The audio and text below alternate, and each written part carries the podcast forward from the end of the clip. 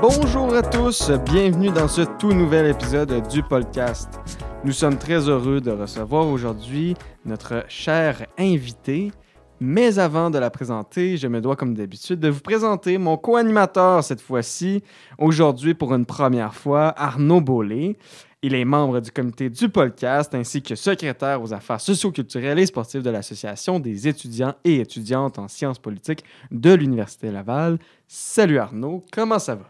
Euh, allô, Eric, ça, ça, va bien. On est un peu fébrile, par contre, euh, de recevoir euh, cet invité d'actualité, mais j'ai très hâte, personnellement, euh, d'en apprendre davantage sur sa personne et euh, de pouvoir discuter de sujets saillants. Pareillement, j'ai super hâte de pouvoir discuter euh, avec elle. On va d'ailleurs maintenant l'accueillir, notre chère invitée. Aujourd'hui, on reçoit nul autre que la ministre québécoise de l'enseignement supérieur, Madame Pascale Derry. Bonjour, Madame Derry, comment ça va? Ça va très bien. Merci de m'accueillir. Ben, ça nous fait plaisir de vous avoir en studio. Euh, écoutez, euh, vous êtes libéré euh, avec votre euh, horaire très chargé, ma foi. On est rendu habitué d'avoir des, des politiciens maintenant. avec leur horaire, on, voit bien qu'ils nous ils réussissent à faire un petit, un petit trou dans leur horaire. Ça nous fait vraiment plaisir de vous avoir aujourd'hui. On va commencer tout de suite avec les questions. D'abord, on va parler un peu de votre parcours. Fait d'abord, pourquoi avez-vous décidé de faire vos études universitaires en journalisme? Alors, euh, semble-t-il, quand j'étais toute jeune, euh, mes parents me disaient tout le temps, quand on me mettait sur la chaise haute, là, comme bébé, on me disait tout le temps, euh, tu- tu- il y avait du blabla, puis ça parlait, puis ça parlait, puis évidemment, je disais pas grand-chose, hein, j'étais toute jeune, mais ça a été comme ça pendant des années. Puis j'étais très, j'étais très curieuse, euh, je prenais les journaux qu'on recevait à l'époque Mhm. en avant de la porte qui était livrée, puis je regardais, puis euh, mon père euh, est quelqu'un de très, très politisé, euh, qui a fait de la politique aussi, donc euh, j'ai un peu gravité autour de ça très jeune, puis... puis ça m'a toujours donné le goût. Ceci dit, euh, j'avais appliqué quand j'étais jeune, quand j'ai fini, euh, quand j'ai fini euh, le, le- le- le cégep, j'ai appliqué en- à Polytechnique, j'ai appliqué en pharmacie, j'ai appliqué en communication journalisme aussi. Puis finalement, j'ai comme dit, bon, ben, je suis acceptée en communication journaliste. Puis j'étais très curieuse, puis je, je- je me suis, je me suis lancée là-dedans. Au début, mon père n'était pas très rassuré. Il m'a dit Ouais, mais là, tu peux faire ça après, plus tard. Va faire un diplôme. Évidemment, à l'époque, c'était vraiment les Mhm. études plus dans les métiers libérales, dans les Ouais. professions plus libérales. Puis, euh, je me suis lancée en communication journaliste, puis- puis j'ai adoré, puis j'en ai fait mon métier. C'était à quelle université? Alors, j'ai fait mon, euh, mon bac euh, à l'Université de Montréal, puis ensuite, j'ai fait une maîtrise euh, du côté de l'UQAM OK. en politique et, rela- et droit international. Mhm. Euh, c'est quoi les, les apprentissages que vous avez faits? Là? Je- là, tu sais, vous avez- je vois que vous avez un parcours euh, assez divers. Là. Euh, Vous, avez, vous aviez plusieurs euh, intérêts. Qu'est-ce que vous en retenez de votre parcours universitaire? Ben, écoutez, le parcours universitaire, d'abord, c'était très formateur. C'est-à-dire, Mhm. aujourd'hui, on le voit. Là, moi, je, je suis... je suis vraiment, je suis, je suis ministre de l'enseignement supérieur. C'est sûr Mhm. que je vais prêcher, évidemment, pour euh, encourager les jeunes à aller en enseignement supérieur, Mhm. euh, du côté du réseau collégial, mais aussi du côté euh, du réseau universitaire. Moi, j'ai beaucoup appris. J'avais de très bons profs à l'époque qui étaient très, très impliqués euh, dans, euh, dans le monde médiatique, que ce soit en télé, que ce soit en presse écrite, que ce soit en radio. Donc, j'ai touché euh, à tous les médiums pendant mon parcours académique.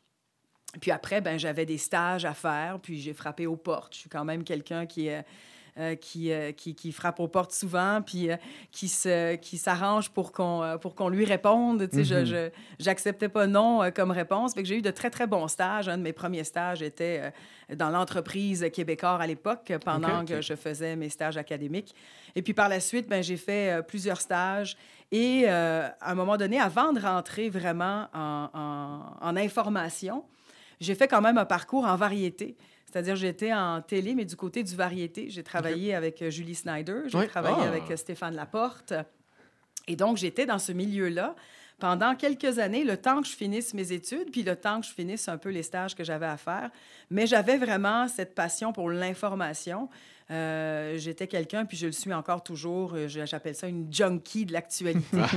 Mais j'aime beaucoup l'actualité, j'aimais beaucoup la politique internationale, euh, je suivais beaucoup, euh, euh, peu importe les paliers de gouvernement. C'est vrai que j'étais attirée bien plus par la politique internationale, mais je suivais quand même beaucoup, euh, Mhm. beaucoup ce qui se passait, les enjeux sociétaux. En tout cas, ça, ça venait me chercher beaucoup. Et donc, euh, j'ai fait ce parcours-là.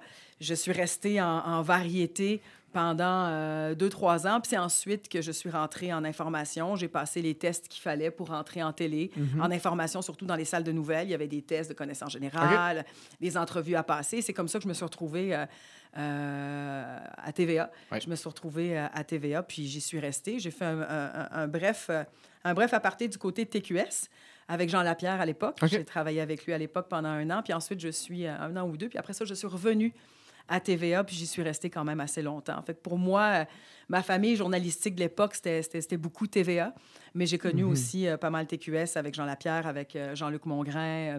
euh. Ouais. Et donc, ça a été des années vraiment formidables où... Très formatrice aussi. Très, très formatrice. on Assurément. apprend beaucoup de choses, puis on fait de tout. hein. Quand Mhm. on est journaliste ou quand on est chef d'antenne, on couvre de tout.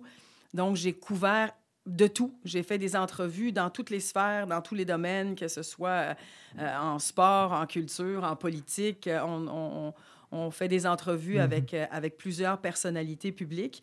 Et donc, c'est formateur. C'est- comme ça qu'on développe un peu... euh, Ça crée un réseau aussi. euh. Absolument. Le réseau, évidemment, Ouais. est très important, mais ça, ça nous donne aussi un aperçu de tout ce qui se dit, de tout ce qui s'écrit, de tout ce qui est partagé. Euh, on suit de très près les enjeux euh, de politique publique. Moi, je suis très, très... euh, j'ai- J'aimais beaucoup la politique publique comme telle, comprendre les arguments pour, contre, pourquoi je suis pour, pourquoi je suis contre. C'est vraiment de comprendre l'enjeu des politiques publiques. C'est la raison pour laquelle j'ai aussi eu un, un bref passage à l'Institut économique de Montréal, euh, parce que c'est un genre de think tank, justement, qui, qui se positionne sur la politique publique. Puis ça nous permettait, justement, de voir un peu comment, euh, comment les débats sociétaux euh, euh, se- se- s'organisent, se, développent, comment ça se passe du côté du Québec. Puis tant au niveau du provincial que du fédéral que du municipal. C'était vraiment Mhm. les trois paliers de gouvernement. Donc, ça, ça a été très formateur. Puis je vous dirais que c'est pas rare de voir des journalistes Ouais. euh, qui font le saut en politique. Ça devient même de plus en Ouais, on plus... en euh, voit de plus en plus, surtout même dans votre parti, on en a vu euh, Exact. Bernard Drainville qui est revenu, qui était euh, en tant que journaliste, Martine Biron aussi. Voilà, en fait, ça nous permet d'avoir aussi ce, ce talent communicationnel. Mais au-delà de ça, je vous dirais que comme, comme journaliste, on fouille, euh, on a un travail Mhm. consciencieux, rigoureux, euh, on le communique, on le vulgarise, on rapporte les faits de manière objective. Puis euh, quand on arrive en politique, c'est un peu tout ça, mais c'est aussi, le, le- le- c'est aussi la différence qu'on peut avoir, c'est de, d'avoir ce pouvoir de décider de faire changer les choses. La prise de décision. Exact. Puis ça, je pense que c'est un privilège. C'est vraiment un privilège d'avoir d'avoir le- l'occasion et, et de, de pouvoir se positionner sur des enjeux importants, des en- que ce soit une, une petite décision, une plus grande décision, une petite réforme, une grande réforme, peu importe. Je pense que c'est vraiment, euh, c'est vraiment un privilège de pouvoir euh, se pencher puis changer vraiment la vie des gens ou le cours des choses.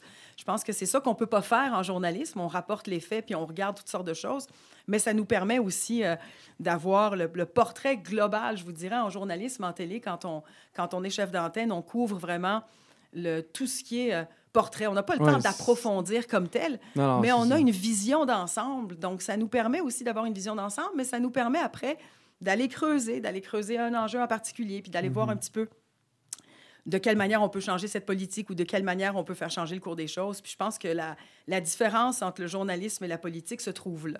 Mhm. C'est cette différence de pouvoir prendre euh, une décision puis euh, de faire changer le cours des choses. C'est super intéressant. Euh, si on continue avec la prochaine question, vous avez discuté un petit peu ça du côté plus information de votre carrière professionnelle. Euh, comment est-ce que tu es arrivé, mettons, à la position de chef d'antenne Ah, écoutez, je me rappelle, euh, j'ai fait toutes les fonctions, je les ai passées. La Ah ouais? première fonction que j'ai eue en- quand je suis rentrée en télé, euh, c'était la, la- la- la petite bande bleue en bas LCN où Oui, on met oui. les manchettes Ouais. en continu. Euh, pendant longtemps, on avait vraiment ces, ces petites bandes bleues, puis c'est, c'est- je, je- je- je rédigeais le contenu de ces manchettes. Puis je suis passée à- après à la recherche, après à la construction de topos à l'interne dans la salle de nouvelles. Dans la salle de nouvelles, je vous dirais que j'ai fait à peu près tous les postes, toutes les fonctions, puis ça roulait beaucoup. Polyvalente. Oui, c'était LCN, c'était les débuts des chaînes continues aussi. Donc, on, on était très polyvalent. Mm. Puis ensuite, euh, ensuite on, m'a demandé si je voulais faire du terrain. Donc, j'ai commencé à être journaliste sur le terrain. Ouais. Puis là aussi, c'est un, autre apprentissage. Mais j'ai gravi les échelons comme ça. J'ai fait du terrain pendant quelques années. Et ensuite, ben, remplace, euh, remplace ici et là euh, comme chef d'antenne. Puis finalement, j'ai- quand même remplacé. En fait, j'ai quand même eu le poste de chef d'antenne pendant un bon moment. J'étais euh, sur les ondes d'LCN. Je faisais aussi Salut, bonjour. Oui. Ouais. J'ai travaillé sur JE aussi, qui Oui, me permettait ça justement d'approfondir beaucoup plus. Moi, JE, c'était une façon aussi de Mhm. travailler sur des enjeux où tu avais le temps, plus de temps d'approfondir tes dossiers, parce que dans les nouvelles, vous savez comment ça marche, hein, ça va très vite. 100%. Ça va plus vite que jamais aujourd'hui. Exactement. Donc, euh, je pense que c'est... Mais j'ai fait à peu près tous les postes, euh, même les postes de, de- de montage. Euh, à un moment donné, fallait monter aussi euh, nos, nos reportages quand on était à l'extérieur. Euh, Il y a des caméramans monteurs aujourd'hui, mais il y avait aussi des journalistes monteurs. Mhm. Donc, euh, j'ai pas mal touché à tout. dans, dans, dans le métier de journaliste. Puis, puis c'est ça, c'est très formateur. Ça me sert beaucoup aujourd'hui, en tout cas. Est-ce que vous avez un rôle que vous avez préféré? Ben, je vous dirais que c'est des rôles différents, mais le Mhm. rôle que j'ai beaucoup aimé puis que j'ai euh, que j'aime toujours d'ailleurs et en politique ça marche puis c'est c'est nécessaire, c'est le rôle de- du terrain. Mhm. Pour moi, d'être sur le terrain, c'est comme ça qu'on est, qu'on, qu'on, qu'on, qu'on sent, qu'on, qu'on a un attachement, puis on a une certaine proximité avec l'histoire qu'on couvre, avec les gens qu'on rencontre. Puis c'est pas toujours des histoires très joyeuses. Des Mhm. fois, on doit rencontrer des gens euh, qui ont perdu des proches, ou il y a un accident, ou enfin bref, il y a des histoires ou des drames qu'on, euh, qu'on couvre. Donc, moi, je pense que cette proximité-là est extrêmement importante. Puis, euh, justement, parce que j'aime le terrain, je pense qu'en politique, ben, c'est ça, il faut aimer les gens, il faut aimer la population qu'on représente, il faut aimer euh, être à l'écoute, il faut être attentif. puis, c'est, c'est, c'est, euh, pour moi, c'est, un atout que j'ai d'être à l'écoute des gens, d'être quelqu'un de très accessible, d'être quelqu'un qui est vraiment... qui adore faire du porte-à-porte. Je sais que souvent, euh, Mhm. j'ai des collègues qui me disent Eh, le porte-à-porte en politique, on en connaît. Il y a plein de gens qui aiment moins ça. Ah, ouais. Tu sais, aller faire du porte-à-porte. Mais moi, je vous le dis, là, pendant la campagne électorale, puis j'en fais moi-même Mhm. pendant l'année, pendant mon mandat, je continue d'en faire. Pour moi, c'est extrêmement important de continuer d'avoir cette proximité-là avec, euh, avec la population qu'on représente. Mais quand j'étais journaliste, c'était pareil. J'allais sur le terrain, puis je couvrais des histoires, puis je m'assurais d'être le plus proche possible, puis le plus à l'écoute possible euh, des gens qu'on interviewait. là. Mhm. Les enjeux deviennent plus concrets en tant que. Ouais. Le Absolument, on est vraiment plus proche des enjeux, puis on les comprend davantage. D'où aussi toutes mes visites que je fais actuellement partout. Je me suis promis depuis le début de faire la tournée de tous les établissements collégiaux et universitaires, de faire la tournée du réseau, Mhm. parce que c'est important. Donc, on fait la tournée du réseau. J'ai fait, euh, j'ai fait à peu près toutes les universités, il m'en reste une, euh, qu'on va faire euh, à l'hiver. Puis j'ai fait à peu près plus de 50 je vous dirais, du réseau euh, collégial. Il y a quand même 48 cégeps dans le réseau public. Fait que j'en ai fait quand même beaucoup. Mais pour moi, ça me permet justement de voir comment ça fonctionne, comment ça se passe, de comprendre la réalité de chacun des établissements, de chacun des établissements à son expertise, à ses compétences, se démarque à sa façon. Et donc, pour moi, c'est extrêmement important. Ça me donne une idée, euh, ben, ça me donne une meilleure idée de, du réseau dans lequel, dans lequel j'œuvre actuellement. Mhm. En 2015, euh, vous vous présentez pour une première fois en politique. Vous vous présentez au fédéral, au Parti conservateur du Canada. Qu'est-ce qui vous a poussé à vous présenter pour une première fois? Puis qu'est-ce qui vous a poussé à, à transférer du métier de journalisme à- au métier de potentielle politicienne? Oui, absolument. Ça a été euh, une décision difficile, je vous dirais, mais ça faisait longtemps que je gravitais euh, dans le milieu médiatique, puis surtout en télé. Puis j'avais fait vraiment le tour. Ça faisait quand même euh, plus d'une quinzaine d'années que j'œuvrais. J'avais Mhm. fait à peu près toutes les fonctions. Puis je me disais, j'ai besoin d'un nouveau défi. Je suis quelqu'un qui aime quand même la politique. Euh, Mon père euh, euh, a fait de la politique, s'est présenté euh, en, en 84 et 88 euh, aussi du niveau, au- au- du niveau fédéral. J'étais jeune à l'époque, je vous le dis. Je me rappelle peut-être de 88 un peu, mais pas de 84. J'étais toute jeune, mais quand même, j'ai grandi un peu dans un milieu où on, on était très friand de la politique, puis on suit, on est très politisé, puis on, Mhm. on, on aime beaucoup débattre de certains enjeux, même si on s'entend pas toujours sur tout. puis euh, j'avais beaucoup de gens, de, de- de connaissances, puis d'amis aussi qui gravitaient autour. euh, autour du, du palier fédéral. Donc, on est venu me demander si je voulais me présenter. Ça a été une décision difficile parce que quand on est habitué à, à, à- à ce métier-là de journaliste... À la neutralité aussi, en tant que tel, un peu. Il faut que C'est vous preniez sûr. position. hein, Ah, c'est sûr qu'on change de registre complètement. Puis quand même, c'est un autre monde. Puis c'est un choix de vie aussi Mhm. qu'on fait. Moi, j'avais de très jeunes enfants en 2015. Euh, j'avais vraiment de très jeunes enfants à l'époque. Ma petite n'avait qu'un an et demi. Mhm. C'était, c'était tout petit, mais ce n'est pas des décisions qu'on prend tout seul. C'est des décisions qu'on prend évidemment avec l'entourage, mon mari en l'occurrence, puis euh, la famille autour, s'assurer d'avoir un certain soutien. Mais je pense que j'étais rendue là. Je voulais absolument avoir un nouveau défi. Puis je me disais, c'est sûr que je lâchais un métier que j'aimais, un métier où j'étais à l'antenne, où euh, j'étais vraiment à- à- à- au plus fort de ma carrière, mais j'avais quand même fait le tour, puis je me disais, ben, peut-être que c'est le moment, au lieu de me retirer éventuellement, Mhm. où les choses iront moins bien, où j'aurai moins le goût. Je me suis dit, je vais essayer quelque chose d'autre. Des Je nouveaux veux- défis. ben, j'avais vraiment besoin de nouveaux défis. Ça Mhm. faisait longtemps que j'avais fait le tour du jardin. Puis, euh, ben, on m'a proposé de me présenter. Et donc, il y avait plusieurs candidats aussi à l'époque, en Mhm. 2015. Il y avait plusieurs candidats québécois. Il y avait plusieurs des candidats. Il y avait Gérard Deltel aussi qui était déjà Ouais. là, Pierre Paulus. Il y avait vraiment une... euh, il y avait plusieurs candidats au Québec, à la Reyes, qui était du côté Ouais. de Victoriaville. J'étais du côté de Drummond. Mhm. C'était un très, très beau comté euh, euh, où une majorité francophone, où pour moi, c'était vraiment important de défendre les intérêts du Québec à Ottawa. Je suivais pas mal la politique fédérale à l'époque. J'étais plus proche de ce palier-là. Donc, pour moi, c'était un nouveau défi, un grand défi. Puis, euh, je l'ai relevé, même si j'ai perdu la campagne. Je vous dirais que ça, m'a, ça a été très formateur. Puis je, je- je remercie même. Des fois, je me dis, c'est peut-être une bonne chose que j'ai perdu. J'avais de jeunes enfants à l'époque. Ça aurait été extrêmement difficile. Puis en même temps, ça m'a permis de prendre ce recul-là puis de Mhm. voir, tu sais, est-ce que j'avais le goût de, re- de, de- de- de refaire cette expérience-là? L'expérience a été géniale. Même si j'ai perdu en bout de ligne, je vous le dis, c'était une magnifique expérience. J'avais une très belle équipe. On l'a montée de A à Z. Du côté de Drummond, j'ai réussi Mhm. à trouver euh, une foule de bénévoles qui étaient vraiment, euh, qui étaient vraiment investis dans la campagne. Puis on a fait une belle campagne. Puis je suis sortie de là vraiment grandie. OK. Donc, j'ai jamais vu ça comme vraiment une défaite. Oui, j'ai perdu, mais en même Ouais, temps, ouais. je me disais, C'est formateur. À quel point c'est une défaite, ouais. Oui, puis en même temps, c'était comme un peu. J'avais de la peine pour tous ceux qui, avaient... qui s'étaient investis pour Mm. moi, des gens que je connaissais Mhm. même pas, qui me disaient ben, on aurait voulu que vous gagniez. Puis c'est des gens qui vous connaissent même pas à la base, Mhm. beaucoup, puis qui s'investissent autant. Pour moi, c'est ça qui était le plus difficile à, à- à digérer le jour de la défaite, c'était de, d'avoir tous ces visages longs autour de moi. Mais moi, honnêtement, je suis rentrée à la maison, puis je me suis dit bon, ben, je vais faire autre chose. C'est pas plus grave. On va se trouver euh, un emploi. euh, en communication, en affaires Mhm. publiques, en relations gouvernementales, dans, dans- dans des entreprises privées. Je vais aller vraiment rajouter une autre corde à mon arc. Mhm. Puis, euh, puis c'est ça qui est arrivé. J'ai- J'ai j'ai poursuivi mon chemin. Puis j'ai eu aucun regret. Puis à chaque fois, on me demandait Tu retournerais-tu en politique? La réponse, c'était oui. Là. Ben oui.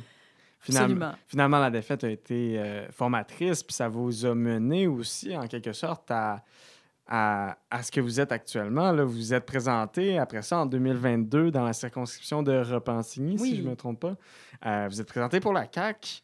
Qu'est-ce qui vous a mené à, à vous présenter d'abord pour la CAQ, de passer du fédéral au provincial? C'est quoi qui vous a poussé à faire ça?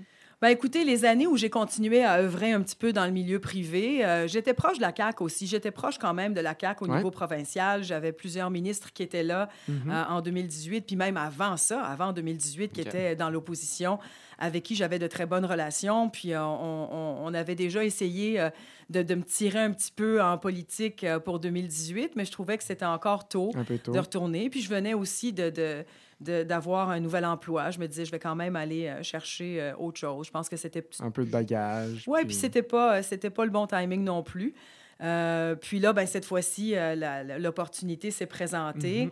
Puis encore une fois, il faut réfléchir à ça. Puis c'est pas des décisions qu'on prend tout seul. Mais bon, j'avais quand même le soutien euh, inconditionnel, encore une fois, de mes proches Mhm. parce que ça prend vraiment ça. Puis là, Ouais. euh, ben, j'ai, fait la campagne de la même manière euh, que j'ai fait la campagne en 2015. C'est-à-dire, j'ai vraiment... euh, on a bâti une équipe. J'ai Ouais. été reçue extrêmement bien dans Repentigny.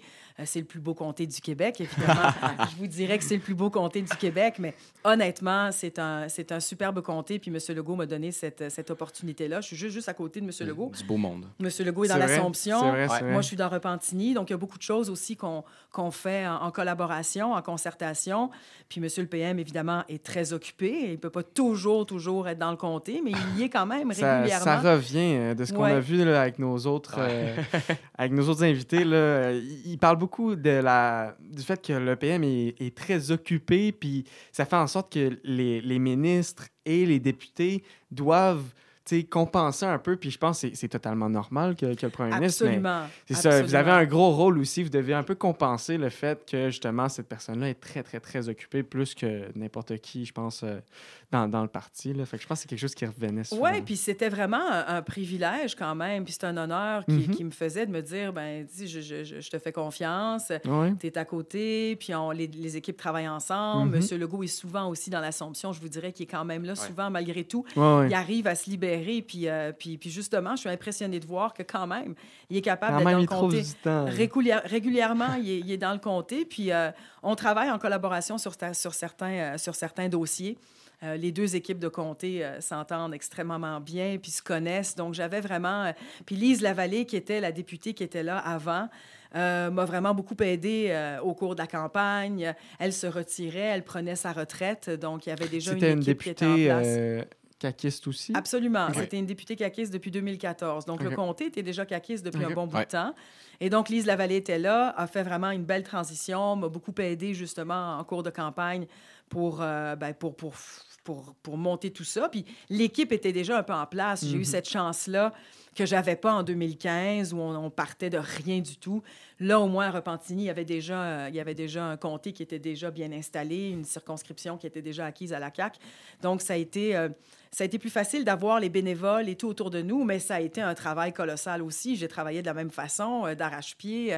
J'ai fait des portes pendant plusieurs mois, euh, du mois de juillet jusqu'au mois d'octobre à la campagne. Je faisais du porte-à-porte tout le temps, puis ça aussi, ça a été des expériences mémorables. là. Donc, pour moi, c'est un honneur d'être là aujourd'hui avec, euh, avec la communauté de Repentigny. là. C'est un très beau comté.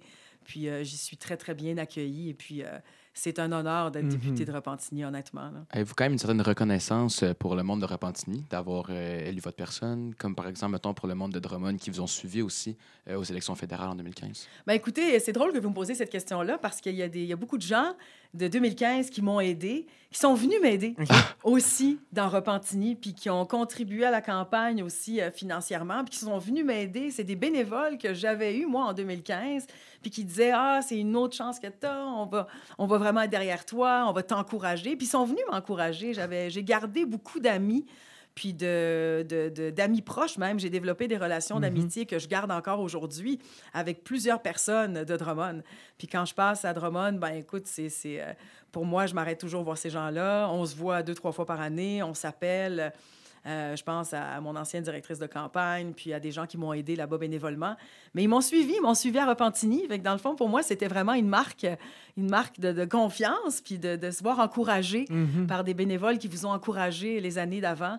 Euh, ça m'a beaucoup touché. Ça m'a beaucoup touché. Il croyait encore en vous. euh. C'est ça. Oui, absolument. Puis c'est ce que je vous dis, pour moi, de faire ce travail-là, c'est avant tout pour ces gens-là. Mhm. On veut gagner, mais on veut gagner pour dire à ces gens-là, vous n'avez pas travaillé pour rien. Exact. Exact. Tu sais, vous avez travaillé pour une raison, On a puis je réussi à suis faire là, puis je veux chose. vraiment être capable de leur rendre un peu l'investissement personnel qui est, qui est énorme. Là. Mhm. Moi, je trouve qu'en politique, d'avoir des bénévoles puis d'avoir des militants, c'est quelque chose. J'ai un richesse. énorme respect pour les équipes qui travaillent en coulisses. Là. C'est, euh, c'est, c'est du gros boulot. Ce sont des gens qu'on voit pas. Ce sont des gens souvent dans l'ombre, puis ils consacrent des heures et des heures à, à nous aider. Puis c'est pas facile, une campagne électorale. là. Définitivement. C'est un Donc, travail euh, un peu de l'ombre. euh, Ouais. les membres, euh, les, les personnes qui, tra- qui travaillent sur les campagnes électorales, c'est fou comment ils font un travail colossal. Euh, Puis souvent, on voit juste la, députée, la candidate, le candidat, euh, mais souvent, ils font un très, très gros travail. Écoutez, vous êtes, vous êtes élu, euh, donc en 2022, ça passe, vous avez gagné. Euh, puis le, le premier ministre Legault, il vous offre le poste de ministre québécoise de l'enseignement supérieur. Pourquoi, pourquoi il, vous a, il vous a choisi? Qu'est-ce qui a fait en sorte que, que vous, vous, avez de- vous êtes devenu cette ministre? Il faut lui qui- poser la question à lui. Qu'est-ce qui fait que vous êtes une bonne ministre euh, de l'enseignement supérieur? Ah, il faut lui poser la question à lui, pourquoi il a choisi ça. Mais en même temps, je, je- je l'avais rencontré. vous avez euh, peut-être des pistes de réflexion. Non, je l'avais rencontré, euh, je l'avais rencontré un petit peu avant, évidemment, l'annonce officielle et tout ça. Puis on s'était vu à quelques reprises. Puis euh, Monsieur Legault, c'est un homme d'affaires à la base Mhm. aussi. C'est un, un- un- entrepreneur, puis c'est un gestionnaire, puis c'est Ouais. un entrepreneur, puis il a à cœur évidemment l'économie. Ouais. Il a à cœur évidemment l'identité aussi. C'est Mhm. cet équilibre qu'on essaie de trouver tout le temps entre l'économie et l'identité. Puis il me disait, en enseignement supérieur, Pascal, tu sais, il faut s'adapter, il faut s'ajuster, un peu comme le font euh, d'autres pays, où il faut avoir un meilleur arrimage un meilleur maillage, je dirais, entre l'enseignement supérieur, donc le milieu académique, le milieu de formation, puis le milieu euh, économique. Donc, Mhm. toutes les entreprises, et ce, partout à travers le Québec, parce que, évidemment, la CAQ, c'est un gouvernement des régions. C'est extrêmement important pour nous de développer ce maillage-là. Puis, je lui avais dit, justement, c'est vrai, c'est vrai qu'il il manque un peu de ça. On fait des efforts déjà, on déploie des efforts, mais il faudrait peut-être, justement, euh, déployer davantage d'efforts, puis de s'assurer que ce maillage-là se fait davantage, ça pourrait venir répondre justement à la pénurie de main-d'œuvre Mhm. que tout le monde connaît, pas juste le Québec, mais partout euh, ailleurs au Canada, ailleurs évidemment au pays, mais ailleurs dans le monde. On connaît vraiment euh, une, une pénurie de main-d'œuvre qui est extrêmement importante et on a besoin de plus en plus euh, d'adapter les formations et d'adapter les programmes qu'on a dans, nos, dans, dans notre réseau collégial et universitaire à, à- à- à la main-d'œuvre dont on a besoin, puis au, au répondre aux besoins du marché, puis répondre aux Mhm. besoins des entreprises aussi, c'est important. Donc, euh, c'était peut-être un peu le mandat que lui avait en tête pour me dire bon, ben, tu m'en as parlé, alors euh, là, je te mets dans cette fonction-là, puis tu t'en occupes. C'est un peu ça, là. C'est quand même des, des bonnes pistes de réflexion quand même. Euh, prochaine question. Euh, depuis le début de votre mandat, quelle serait selon vous votre plus grande réussite? Écoutez, il y a plein de, de bons coups qu'on Mhm. fait au jour le jour quand on, quand on doit prendre des petites décisions Oui. ici et là qui ont un impact quand même euh, euh, important. Mais je vous dirais que depuis le début de mandat, quand on est arrivé, il y avait vraiment des enjeux, puis il y en a toujours, là, mais on, a- on essaye de, de- de- on a mis de l'avant. euh, on a mis de l'avant un plan qui va nous aider à régler ça. Mhm. Je parle des psychologues. La pénurie de psychologues est importante quand on fait un bac en psychologie. Euh, à la fin du bac de psycho, si tu n'es pas admis au doctorat, c'est difficile parce que c'est un Mhm. doctorat, évidemment, de, de, de- c'est- on, on demande un doctorat troisième cycle. Ce Ouais. sont des exigences extrêmement difficiles. Oui. Donc, il y a très peu de jeunes qui finissent Mhm. en psycho et qui se retrouvent au doctorat. Et donc, ils se retrouvent vraiment avec un... On est dans un cul-de-sac, c'est-à-dire il y a- il y, a des centaines et des centaines d'étudiants qui ne sont pas capables d'avoir une voie de passage, de faire autre chose, de répondre aux besoins de santé de première ligne. C'est-à-dire ils ont quand même une formation extrêmement importante à ne pas négliger. Puis c'est ce que je voulais qu'on regarde. Je me suis dit, est-ce qu'il y a une façon d'avoir euh, un peu plus de flexibilité dans les programmes, de, de décloisonner certains programmes, puis de, de donner une chance à ces étudiants-là de ne pas devoir recommencer une formation de 3-4 ans puis un bac, mais d'aller faire autre chose pour répondre aux besoins en santé mentale, pour répondre aux besoins de première ligne que nous avons, pour répondre aux besoins communautaires que nous avons. Tous ces gens-là peuvent nous Mhm. aider et c'est la raison pour laquelle on a mandaté Hélène David euh, pour nous faire euh, un, plan, Ouais. d'aller rencontrer tout le monde. Ça a été un travail colossal qui a été abattu dans des délais très, très, très, très courts et raisonnables. Puis honnêtement, ça a été bien fait, vite fait, mais bien fait. Puis là, on est capable de mettre en place et mettre en œuvre avec les universités concernées justement des programmes euh, qui permettent d'avoir cette voie de passage-là à des centaines d'étudiants. Ça va nous permettre d'augmenter le nombre de, Mhm. de psychologues ou de gens, ben, de- le nombre de psychologues, oui, mais le nombre aussi de jeunes qui peuvent terminer soit en psychoéducation ou soit dans d'autres dans d'autres programmes euh, qu'on qu'on va créer éventuellement, qu'on est en train de mettre en œuvre pour qu'on ait en bout de ligne plus d'intervenants. Et donc, c'est c'est- pour moi, ça, c'est une grande victoire parce qu'on a travaillé aussi conjointement avec, le, avec Dr Lionel Carman, mon collègue aux Mhm. services sociaux. Ouais. Puis je pense que ça, c'est une belle victoire de pouvoir mettre en œuvre et d'avoir la collaboration de tout le réseau pour, euh, de tout le réseau, de l'ordre aussi. L'ordre aussi a, a embarqué là-dedans. L'ordre aussi voyait qu'on avait vraiment des Mhm. difficultés à accompagner ces étudiants-là. Plutôt que de leur refaire faire un bac, ben, de, de maximiser euh, les études qu'ils ont fait, puis de leur trouver évidemment un, un- un emploi qui réponde aussi aux besoins qu'on avait en première ligne puis qu'on a toujours. Donc ça, pour moi, c'est vraiment euh, un- un- une bonne réforme qu'on est, en train de mettre sur pied euh, qui va donner de bons résultats. Puis, euh, quels sont vos objectifs ou vos projets? Qu'est-ce qui vous tient à cœur, vous, en tant que ministre de l'Enseignement supérieur, à court, moyen, long terme? Moi, écoutez, le défi qu'on a, puis je pense que l'enseignement supérieur, puis la, la, la, mission qu'on a au Québec, c'est l'accessibilité. Mhm. Puis je sais qu'en ce moment, le contexte est difficile. On a un contexte de plein emploi. Bon, ça va changer, c'est cyclique. Mhm. Mais il y a quand même un contexte de plein emploi. Il y a quand même un contexte où il y a la hausse du coût de la vie. C'est difficile euh, de demander aux étudiants, évidemment, de, de, de, poursuivre leurs études universitaires, de poursuivre leurs études collégiales sans avoir un emploi ou même deux emplois. Mhm. Donc, pour moi, c'est important. Il ne faut pas lâcher, il faut les aider, il faut soutenir ces étudiants-là, il faut continuer de le faire. On a bonifié plusieurs programmes au cours des derniers mois pour être capable de soutenir les étudiants, puis on continue à le faire, on va continuer à, à, soutenir davantage, à les accompagner, parce que c'est pas un contexte facile. Euh, à l'époque, on avait des étudiants qui avaient des parcours vraiment linéaires. Moi, j'en suis une, une étudiante qui est finie avec un parcours linéaire. Mhm. On va à l'école de la maternelle jusqu'à la maîtrise, puis on posait pas trop de questions. Aujourd'hui, c'est pas du tout le cas. Là. Il y a, tous les étudiants aujourd'hui sont des étudiants atypiques. Là. Ah ouais. Ils n'ont plus de parcours linéaire. Donc, il faut être capable de s'adapter et de s'ajuster. Puis je vous dirais que le réseau répond bien à ça.